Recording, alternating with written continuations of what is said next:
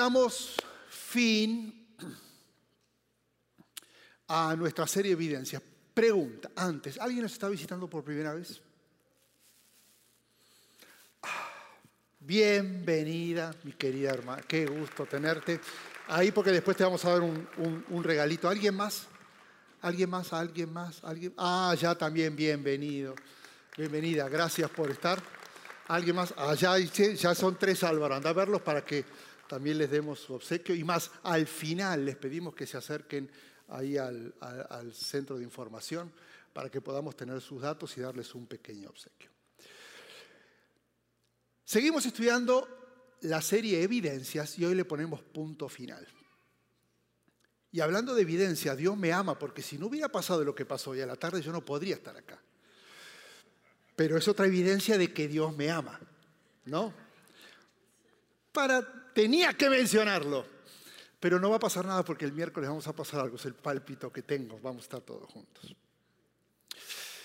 E, esta serie, siempre digo lo mismo, y, pero, pero tengo que decirlo, cada vez que voy estudiando la palabra es como que me sigo asombrando. Y, esta serie que decíamos, pero ¿qué vamos a poder encontrar? ¿Cómo vamos a poder explicar? ¿Cómo lo vamos a poder aplicar todo esto para, para poder llevarnos algo y desafiarnos? Y por lo menos en mi vida ha sido extraordinario lo que Dios ha hecho a través de esta serie, encontrando evidencias de cómo desde el principio, desde Génesis, eh, Dios a través de su Hijo Jesús empezó a mostrar tanto amor hacia nosotros. Lo que más me impresiona es que cuando más estudiamos la palabra, más convencido quedamos que esta gran idea que es este libro es inspiración divina.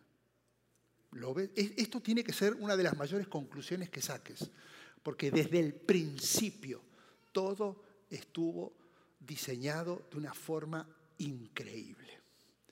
Y hoy vamos a estudiar la última evidencia, que es de la serie, pero no es la última evidencia en la palabra, porque en realidad en cada página de la Biblia vamos a encontrar evidencias, pero la serie va a ser la última evidencia. Y antes de eso, quiero darte un par de curiosidades en cuanto a la Biblia, para que sigas asombrándote y, entiendas algunos conceptos que después voy a estar explicando.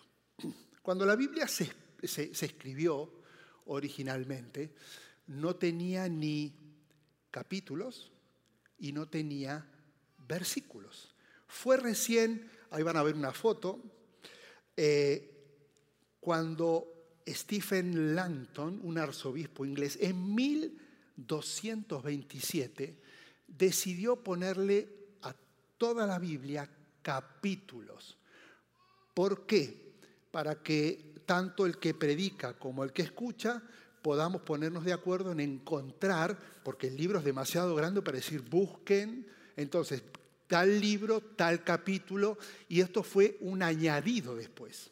Ahora, 200 años después, otro arzobispo, Robert Estienne, en 1448, le agrega los versículos. Así que la Biblia se escribió, se escribió como un manuscrito. En, el 1200 se le pusieron los capítulos y 200 años después se le pusieron los versículos. Ahora, ¿por qué te digo este detalle? Porque hoy vamos a estudiar un capítulo que tiene cierta peculiaridad. Es el capítulo 53 de Isaías, que tiene 12 versículos pero en realidad este relato comienza en el versículo 13 del capítulo 52. Y vos me decís, ¿por qué? Pregúntenle a Stephen Lanton y a Robert Estienne cuando nos encontremos en el cielo. No sé por qué, pero algo que pudo haber quedado en un capítulo quedó en dos capítulos. En el final del 52 Así que vamos a estudiar los 3 del 52 más los 12 del 53. En total, 15 versículos. E-, este es un pasaje que aquel que ha tenido rodaje y tiempo dentro del cristianismo lo debes haber escuchado en millones de sermones, es un pasaje muy predicado. Alguien dijo por ahí de este capítulo, Isaías 53 contiene pruebas indiscutibles de que Dios es el autor de las escrituras y que Jesús es el cumplimiento de la profecía mesiánica.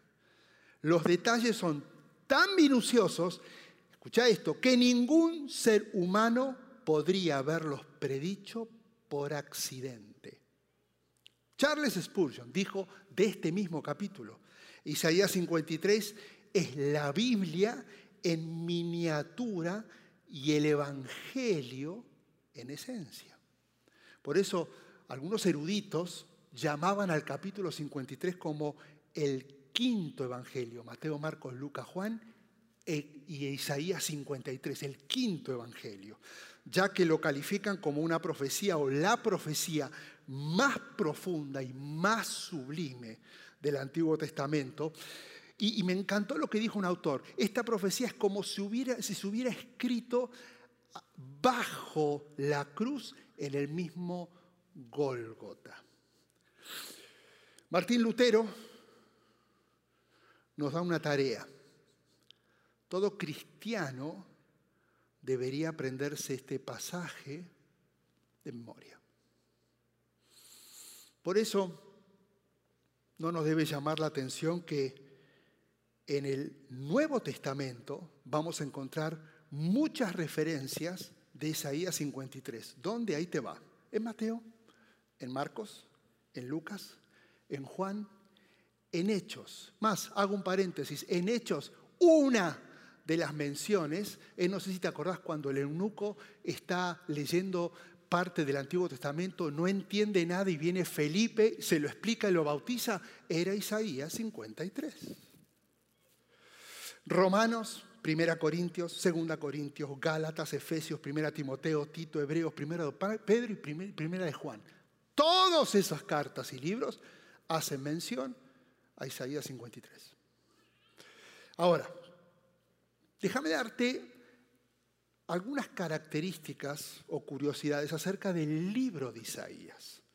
Isaías escribió este libro 680 años antes de que naciera Jesús. Quiere decir que todo lo que él está profetizando, todo por inspiración divina, son casi 700 años antes de que sucediera. El libro, y quiero que veas esta foto, porque esto es increíble. Ahí si ojalá lo, lo puedan poner. El libro está dividido en dos secciones. Mira esto, a ver, si lo podemos entender. La primera parte del libro va del capítulo 1 al 39. Y la segunda parte del libro de Isaías va del capítulo 40 al 66. Ahora, mira la comparación del libro de Isaías con la Biblia. Los primeros, 30, los, primeros los, libros del Antiguo Testamento son 39 y los libros del Nuevo Testamento son 27. Lo que se trata en el capítulo del 1 al 39 y en el Antiguo Testamento es el juicio de Dios sobre Israel.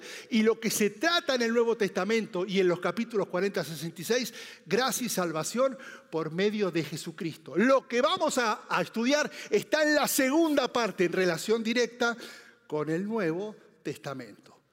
Asombroso. E-, esto es para decir, no puede ser el diseño, el pensamiento, la, la forma de dar evidencias de Dios de que esto tiene inspiración divina. Ahora, la evidencia del amor de Jesús, aquí en este capítulo, la encontramos en la respuesta a una pregunta, que es, ¿quién es el que trae gracia y salvación? Y la respuesta la encontramos en el hebreo, que quiere decir Eber. Eber. ¿Qué significa Eber? Significa esclavo o siervo de Jehová. El esclavo del Señor, el esclavo del Señor, es el que traería salvación, consuelo y perdón de los pecados. Por eso, cuando leemos ahora el capítulo o el versículo 1 de esta historia, de este pasaje, lo vamos a comprender. Mira lo que dice Isaías 52, 13. He aquí mi Eber. ¿Qué significa Eber? Esclavo, siervo que triunfará. Acá está la evidencia de cuánto nos ama Jesús. Cuánto nos ama Dios. Por eso voy a hablar de este Eber, de este siervo, y voy a dar seis características para que digas, gracias Jesús por amarnos tanto y por evidenciar desde este Antiguo Testamento como ya nos habías escogido. ¿Están listos? Entonces, no va a cambiar tu vida que sepas la palabra en hebreo, simplemente es información. ¿Ok?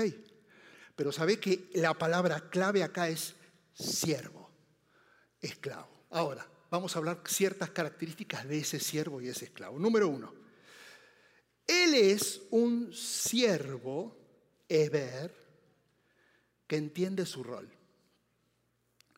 Y arranco con Isaías 52, 13. He aquí, dice el Señor, mi siervo. A ver, Dios está refiriendo a su hijo, y el ser hijo es posición, pero se refiere como su siervo. Eso quiere decir su rol.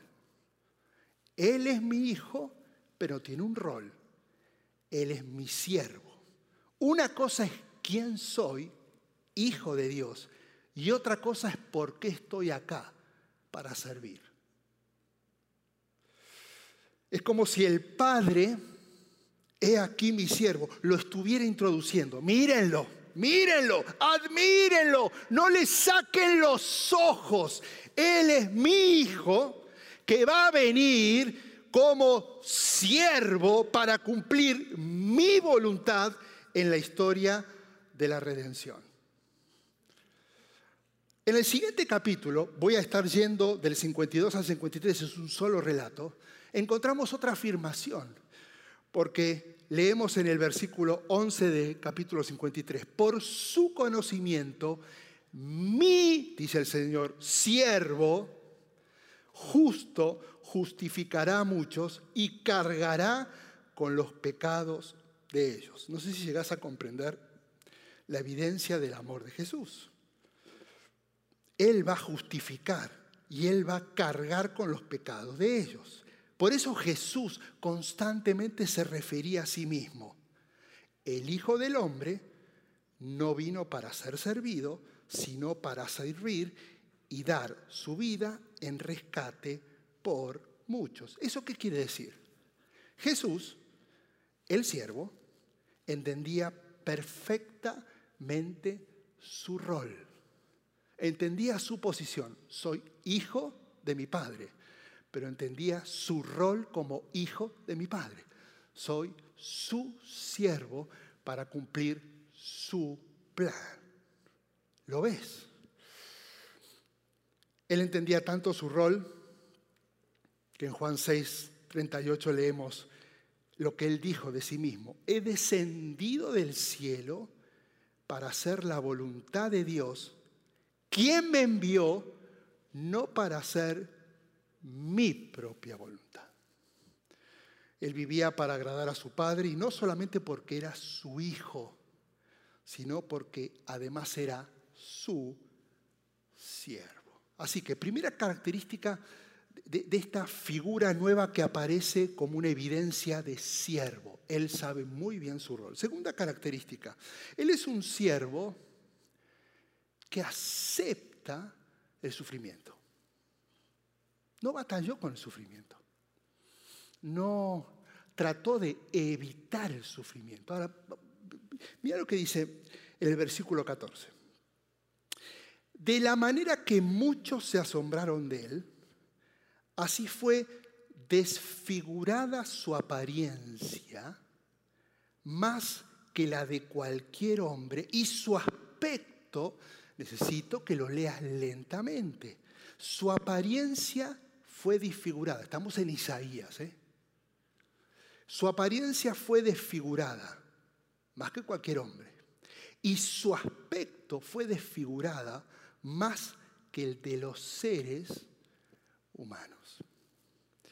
La, nueva traducción viviente dice, muchos quedaron asombrados cuando lo vieron.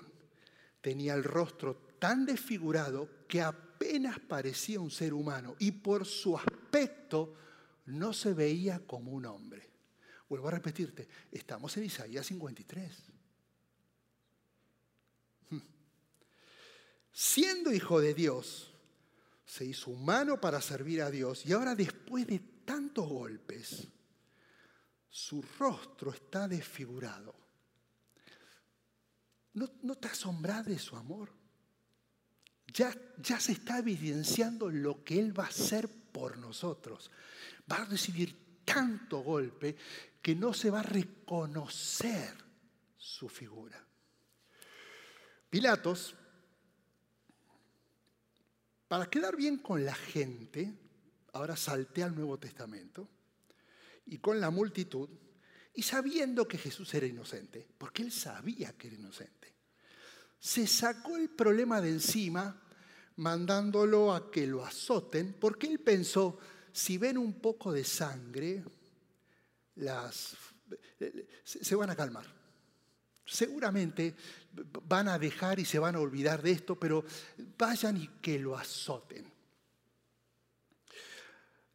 Así que dos soldados, escucha esta historia, dos soldados llamados lictores, cada uno con un látigo, entrenados, comienzan a, a golpear sobre la espalda de Jesús en forma diagonal, o sea, no de frente uno de costado, en diagonal, y el otro en diagonal, y ahora te voy a explicar para generar qué tipo de corte.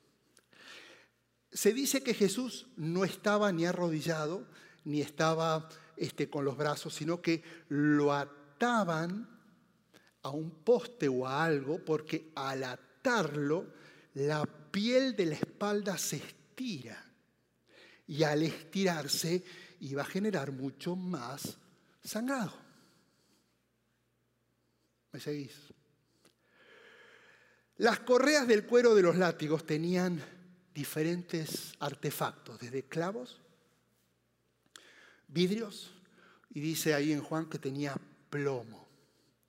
Así que cuando golpeaban la, espalda con fuerza de forma diagonal, o sea que a él le quedaba una cruz, eh, las puntas quedaban incrustadas en la piel y al quedar incrustadas tenían que tirar con fuerza, lo cual generaba que se desgarrase la piel, porque quedaba metido dentro de la piel.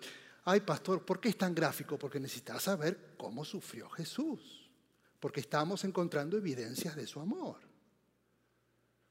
Y, y, se metía dentro de la piel y rasgaban la piel. Y a veces decía que los golpes eran tan fuertes que quedaban expuestos a la vista. Músculos, huesos y algunos órganos. La mayoría, porque esto no era una flagelación que fue exclusiva para Jesús, era parte de un castigo, la mayoría que sufría lo mismo que Jesús eh, morían, no sobrevivían. Así que cuando lo regresan a Pilatos, imagínate cómo estaría todo sangrando y toda su espalda cómo estaría. Em, dice que lo agarraban a golpes algunos soldados, así que vendría no solamente lastimado de la espalda, sino desfigurada su cara. Cuando lo regresan a Pilato, ya no parece un humano, Isaías 53 ya está desfigurado y ahora él así le pone una capa y lo hace desfilar delante de todos y les dice, acá tienen al hombre, no es suficiente. Y no lo fue, porque como seguía vivo, entonces empezaron a gritar que lo crucifiquen, porque diferente hubiera sido la historia si hubiera muerto. No todos llegaban a la cruz porque morían en la flagelación. Jesús seguía vivo. Así que él tiene que agarrar un pedazo de madera de unos 70 kilos y así como estaba, agarrarlo y caminar hasta el Gólgota. Ahora, vuelvo a Isaías 53 para que veas la evidencia del amor. ¿Por qué hizo esto? Versículo 5, porque Él fue traspasado. ¿Te lo hiciste la imagen? Por nuestras rebeliones. Y fue aplastado por nuestros pecados. Y fue golpeado.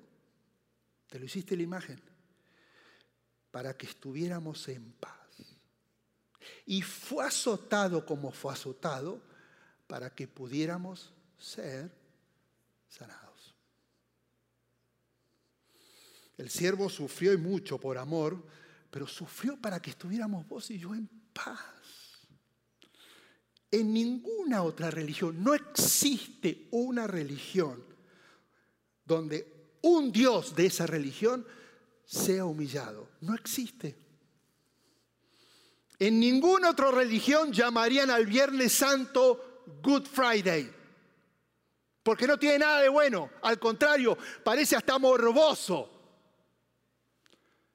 Es que no celebramos o celebramos lo que Jesús hizo por nosotros y recordamos lo que Él sufrió por amor, porque por ese sufrimiento alcanzamos salvación pero el costo fue muy alto. Humillación, sufrimiento y muerte en la cruz. Escúchame bien. Tanto amor debería dejarte sin aliento.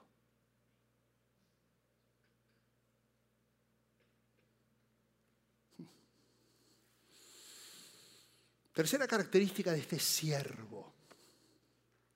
Él es un siervo que es perfecto y no tiene pecado. Versículo 9 dice, se dispuso con los impíos su sepultura y con los ricos estuvo en su muerte, aunque nunca hizo violencia ni hubo engaño en su boca. Ahora, déjame analizar este versículo. ¿Por qué dice se dispuso con los impíos su sepultura? No sé si te acordás, él muere rodeado de dos ladrones. Él muere como si fuera uno más. Por eso dice que él dispuso con los impíos su sepultura. Y escucha esto, y es sepultado en la tumba de un hombre rico, José de, María, de, Arimatea. Por eso dice, con los ricos estuvo en su muerte. Isaías 53, 700 años antes de que suceda todo esto.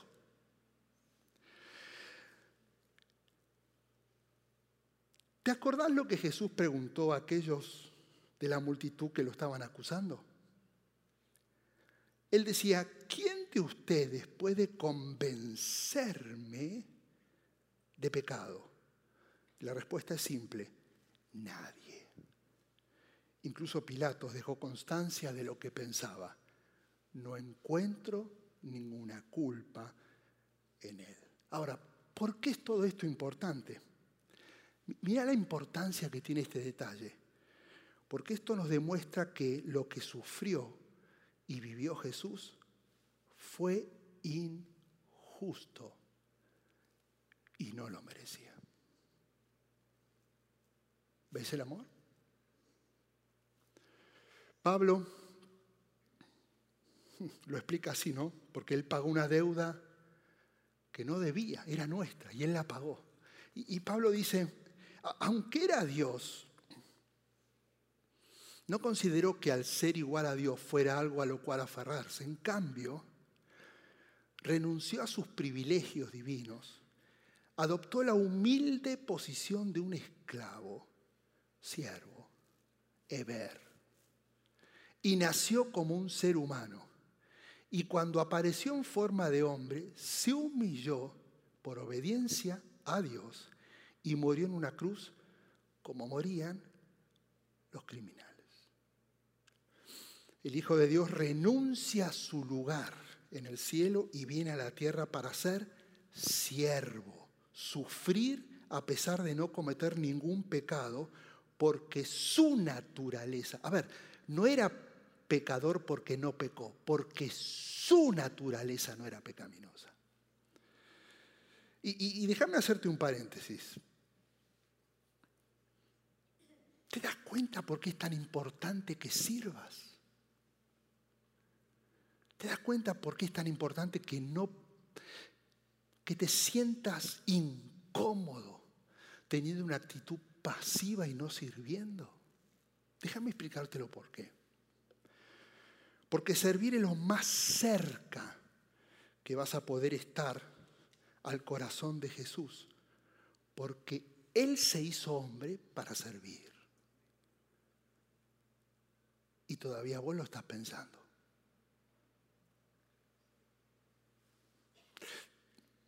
Es imposible amar a Jesús y no servir no es compatible. Y escucha esto, servir no es cuidar niños. Servir es renunciar a tu tiempo, es estar en todo tiempo en el servicio, es renunciar a otros planes por amor al que vino a servirte y a sufrir en tu lugar sin merecerlo. No servís porque necesitamos maestros, servís porque amás al que vino aquí a morir, a servirte y a salvarte. Necesitas, si vas a aplaudir, le estás diciendo al Señor, acepto el desafío. Acá no hay vacantes. Deberíamos tener lista de espera. Es que no puedo comprometerme. Entonces hablemos de cuánto amas a Jesús.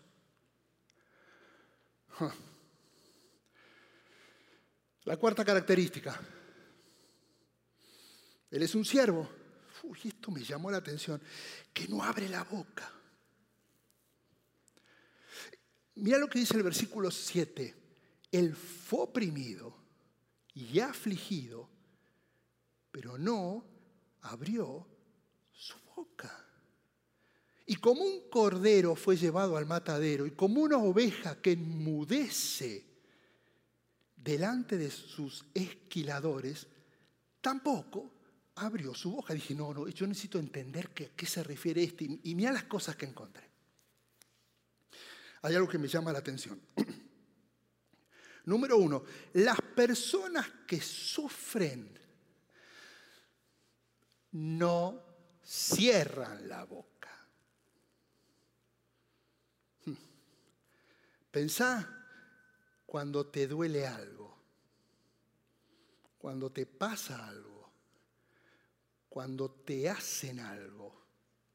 ¿Qué haces además de hacer una cita con los pastores para abrir tu boca? ¿Qué es lo que haces? Te quejas, cuestionas, te enojas, tomas un papel de víctima o posteas frases que insinúan lo que te está pasando. Debería haber más honestidad en este mundo. Entonces, alguien te mintió. Y en vez de tomar el ejemplo de Jesús, el sufrimiento al contrario nos hace verbalizar y abrir más de la cuenta nuestra boca. Si te vas volviendo más viejo, como yo, ¿Vas a dejar saber a todo el mundo que te duele la espalda? ¿Que ya no dormís tanto? ¿Que no aguantas tanto tiempo despierto? ¿Que se te olvidan las cosas? Todos son sufrimientos. El problema es que nos encanta verbalizarlos. Pero Jesús, como una oveja que enmudece delante de sus trasquiladores no abre la boca. ¿Y por qué esta analogía? ¿Por, por qué esta? Y mira lo que encontré. Las ovejas disfrutan cuando le sacan la lana por dos cuestiones. Por el peso y por el calor. Y, y las ovejas confían en quienes la trasquilan. Por eso normalmente el pastor que las alimenta, que las protege o que las cuida, es el único que puede llegar a hacerlo. Y cada oveja, dirían en Argentina, se queda flojita y cooperando. Quietita porque ahí viene el pastor, a ese le tengo confianza. Viene, me libera de esos kilos y ahora quedo fresco. Ahora esto. Cuando llega el tiempo de matar a la misma oveja, no trasquilarla, ahora matarla, ella va a seguir al pastor a donde sea y en silencio, porque confía en su pastor. Cuando Jesús lo llevan frente al Sanedrín y los líderes judíos comienzan a acusarlo falsamente, no se defiende, no se justifica, no confronta e increíblemente se mantiene en silencio. Después lo llevan frente a Herodes y sigue en silencio. Después lo llevan frente a Pilatos y dice que él no daba respuesta. Y dice que Pilatos se maravilló. ¿Sabes por qué? Porque él seguramente debe haber estado frente a miles de prisioneros que cuando estaban en el lugar de Jesús gritaban y suplicaban por perdón y justificaban que lo que ellos habían hecho no era verdad y pedían clemencia. Jesús estaba en silencio. Y el problema es que a veces el silencio es más intimidante que las palabras decís algo y ves que el otro no te contesta, te mira fijo, no dice nadie, decís, ¿qué pasa? Y no te dijo nada. El silencio no solamente es una respuesta efectiva, sino que es un tiempo perfecto para que el otro piense. ¿Será que Jesús no dijo nada porque ya había dicho lo suficiente como para que Pilatos pensara? Pilatos tenía que tomar una decisión que no solamente iba a afectar la vida de Jesús, sino su propia vida. Y creo que Jesús guardó también silencio para darle un tiempo de reflexión a Pilatos. ¿Y sabe por qué digo esto? Porque vos y yo nos preocupamos cuando Dios no nos está hablando. Y pastor, Dios no me dice nada. Y pasaron meses y no dice nada. Y él está en silencio. Y empezamos a especular con el silencio. Tal vez Dios guarda silencio para que podamos pensar en lo que ya sabemos que es verdad antes de actuar. Y a medida que comenzamos a actuar conforme a su voluntad, Dios comienza a revelarse. Ahora, déjame mostrarte algo. Esta profecía escrita 680 años antes de Jesús predice cosas que van a suceder en el futuro, pero están escritas en pasado. Y, y, los eruditos esto lo llaman como un pasado profético. Fíjate esto, habla como una profecía. Llevó pasado nuestras enfermedades, cargó con nuestros pecados, fue oprimido y afligido, fue llevado al masadero. ¿Cómo puede ser que esté hablando del futuro y en el futuro esté hablando del pasado? Ahí te va. Porque Dios está tan seguro de que lo que dice se va a cumplir que lo revela como si ya hubiera sucedido.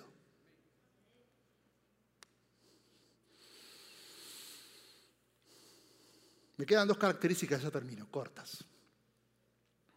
Él es un siervo sustituto. Esta, esta característica ya la hemos visto en otra evidencia, pero está acá muy marcado y no la podía dejar.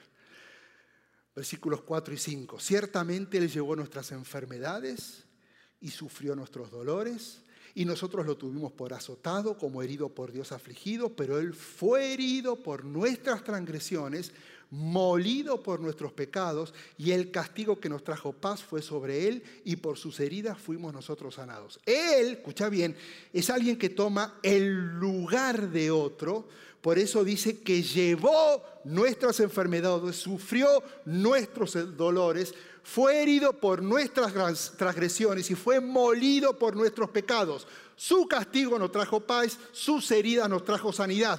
Y quiero que entiendas algo, el verdadero problema que tenemos vos y yo es el pecado. No es lo que está pasando, es el pecado. Y Pablo lo explicó así. Todos hemos pecado. Nadie puede alcanzar la meta gloriosa establecida por Dios. Y acá aparece el siervo sustituto que dice, no la van a hacer, yo voy a ocupar el lugar de ellos. Y, me preocupa de Romanos que dice, todos hemos pecado, todos hemos pecado. Si no te incluís dentro de la palabra todos, es porque no estás buscando un Salvador. Todos tenemos un único dolor que proviene de una única enfermedad provocada por una sola cosa, el pecado. Así que esta enfermedad llamada pecado requiere de un especialista, porque no tiene solución rápida. Y este especialista además es un sustituto, el cual decidió asumir toda la culpa, cargar con todo el castigo, llevar todo el sufrimiento y sin merecerlo. Y escucha esto, Jesús, el sustituto, no solamente murió por vos, sino que murió en tu lugar, no lo olvides. Solemos decir, ay, que Jesús murió por mí. No, no, en mi lugar. Yo tenía que estar ahí. ¿No es evidencia de amor? La pregunta que es respondida en este capítulo es la pregunta más trascendental que un hombre debe hacerse. Es más importante que las preguntas acerca de tu matrimonio, de tu hijo, de tus finanzas o de tu salud física o mental.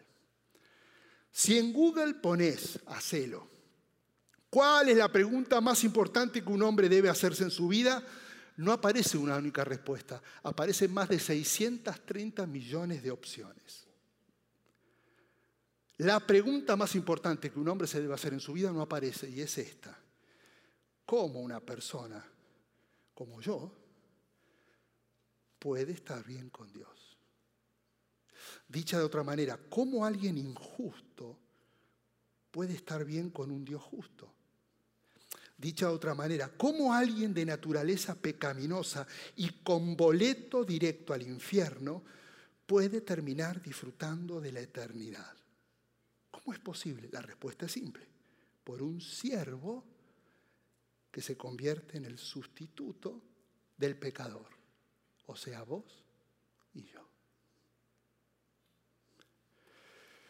Así que toda la ira, todo el juicio de Dios a causa del pecado de la humanidad, ahora va a recaer sobre el sustituto, su hijo, su siervo. ¿Eso no es evidencia de amor? La esencia del pecado es que el hombre se sustituya por Dios la esencia de la salvación es Jesús sustituyéndose por el hombre. ¿Ve la diferencia? Y como Él es un sustituto, no puedo de mencionar, dejar de mencionar la última característica. Él es un siervo salvador. No solamente sustituyó, sino que salvó. Mira lo que dice el versículo 15. Así asombrará a muchas naciones. Los reyes, escucha esto, ¿eh? cerrarán la boca delante de él. Porque los reyes, los de poder, los que creían que tenían todas las soluciones, manejaban toda la tierra, verán lo que nunca les había sido contado y comprenderán lo que nunca habían oído. Todos van a quedar asombrados de este siervo, de tal manera que todos van a callar. Y termino con el versículo 11. A causa de la angustia de su alma, verá la luz y quedará satisfecho. Y escucha esta frase, por su conocimiento, mi siervo, está diciendo el Señor, justo, justificará a quién? A muchos y cargará con los pecados de ellos. Y me preocupa la palabra muchos porque no es lo mismo que todos. Me hubiera encantado leer ahí todos.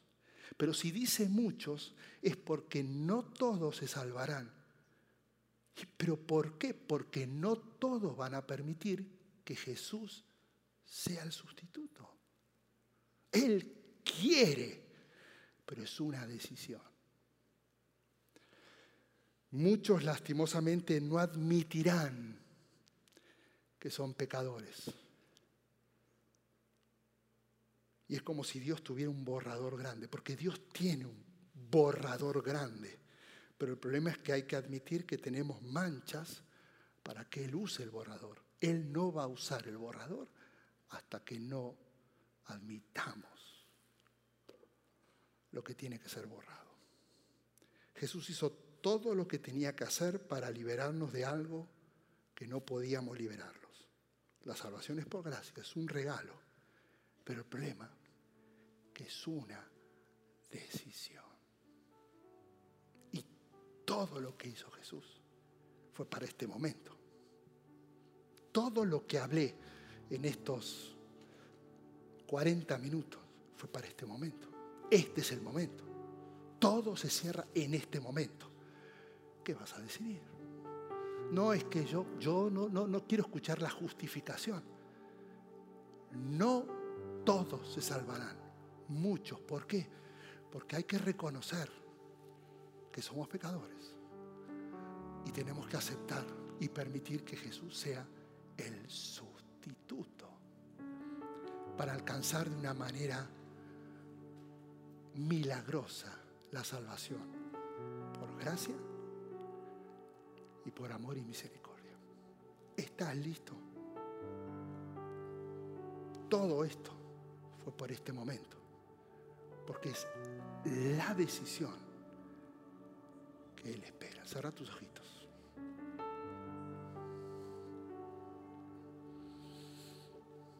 ¿Puede haber dolor? Sí. ¿Puedes estar pasando por momentos de mucha oscuridad? Claro que sí. Creo que todos hemos estado por ahí. Y yo no te estoy prometiendo que no va a haber más oscuridad, no. Solamente te estoy anunciando la buena noticia. Jesús decidió ser tu sustituto. Él solamente quiere que le permitas que Él lo sea porque lo que te espera es maravilloso. Pero pastor, si tú, supieras lo que estoy pasando, lo que te espera en la eternidad es maravilloso. Aquí, en un mundo de aflicción, no va a ser fácil, pero tomado de la mano, caminando con Él, experimentando su presencia y su cuidado. Ahí donde vas a vivir el gozo inexplicable de la salvación.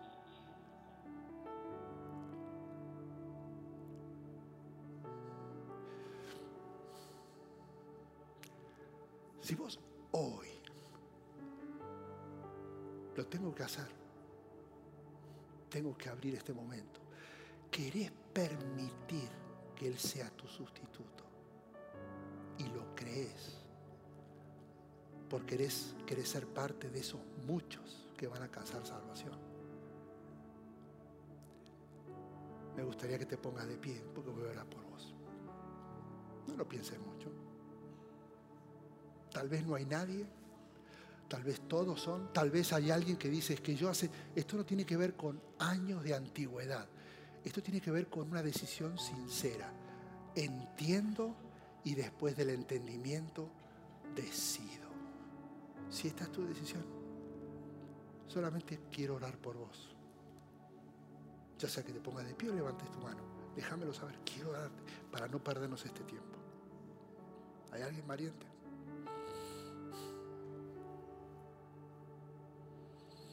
Cierra tus ojos.